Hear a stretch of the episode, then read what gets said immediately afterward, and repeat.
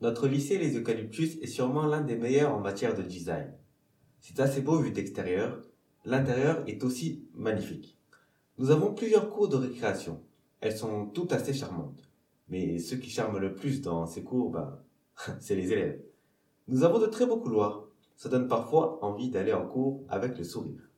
Lorsque nous regardons par les fenêtres accessibles aux différents étages, car oui, nous en avons trois en tout, enfin d'après ce que l'on sait, et aux différents bâtiments, car nous en avons pour les élèves étudiants en professionnel, d'autres pour les élèves étudiants à la générale, et puis pour les plus grands.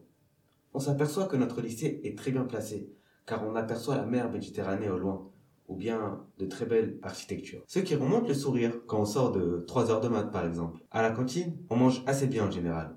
C'est pas McDonald's, c'est pas le meilleur restaurant du monde, mais ça reste satisfaisant.